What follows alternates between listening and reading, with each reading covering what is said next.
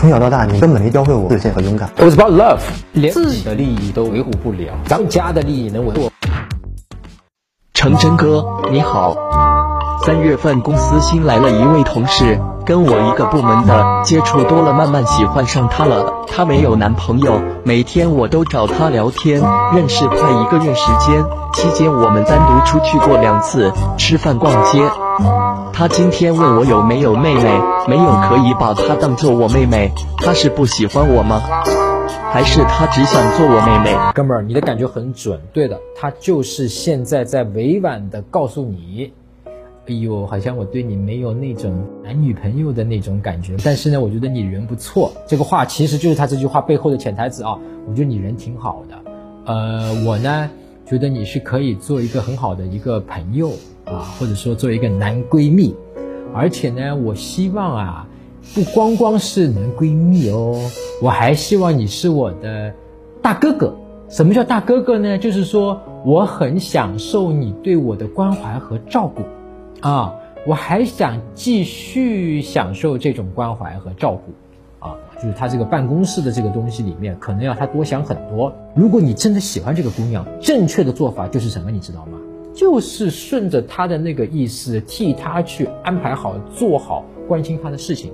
比方说让他放心，甚至你可以直接讲的，哎呀，某某，呃，其实你还你你还蛮好的啊，你人这个其实你对我也很温柔啊，其实我跟你出来过两次，你大概已经感觉到我对你蛮喜欢的，我也感觉到了，但是我们可能确实缘分未到，对吧？可能彼此有些地方，呃，可能更适合做一个普通的朋友。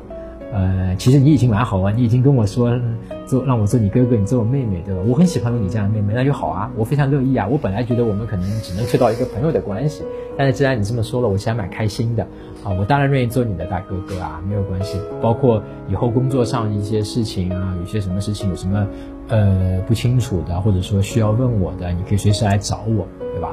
呃，那么接下来呢，我就不会再做任何追你的事情了啊。那个你也不会介意的，对吧？因为我觉得我们已经聊到这件事情。但是呢，嗯，我先提醒你一下，因为我毕竟可能之前还会有对你有那种情感上的喜欢这种感觉，那么有可能在这个方面，我可能有时候会对你会有一点点的不如之前的热情，可能会有一些冷淡。但是，呃，你不要介意，不是我对你有意见，而是可能我自己要去控制一下我的情感，因为我不想再跟你的关系有一个越界，呃，但是我非常乐意做你做我的妹妹。哎，走走，下面开了个奶茶店，我们去喝奶茶嘛？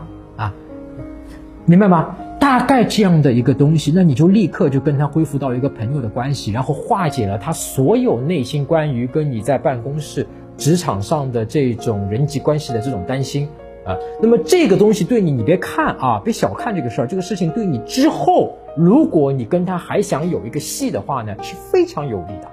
非常有利的。如果你刚才能够像我刚才那种语气语调去讲出来那番话的话，其实你在他心目中的各方面东西就已经改观了啊。至少改观个九十度，不能说一百八十度的话，九十度也就有。那如果接下来你就能够做到以一个朋友的身份，以一个普通的大哥哥的身份跟他去相处，不越界任何一分，对吧？不去问他要更多的，或者说过多的这种情感上的任何的，哎呀，你不喜欢我，呀喜欢我呀，去纠缠这方面的事情，那么他对你就可以依然变得非常的热情。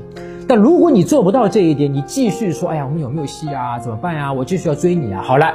这个姑娘就会对你竖起十二道防线啊，对你越来越冷，越来越冷，越来越冷，越来越冷，甚至最后你可能会有些哥们就把这些女同事给逼走了啊，就要么是换部门，要么就换工作了，你明白吗？甚至有些就拉黑了。所以这两条路你明白吗？有些看似是好像我没有在前进，但其实是以退为进。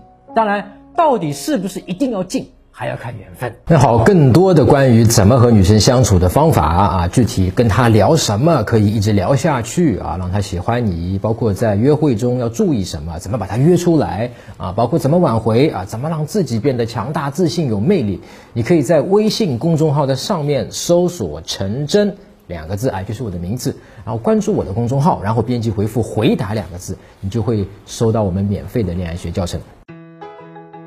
搜索微信公众号“陈真”，打开微信，点击上方搜索，输入“陈真”两个字，成功的“陈”，再点搜索，那个戴眼镜的呢，就是我，点一下这个人，点击关注公众号，你就加上我了啊。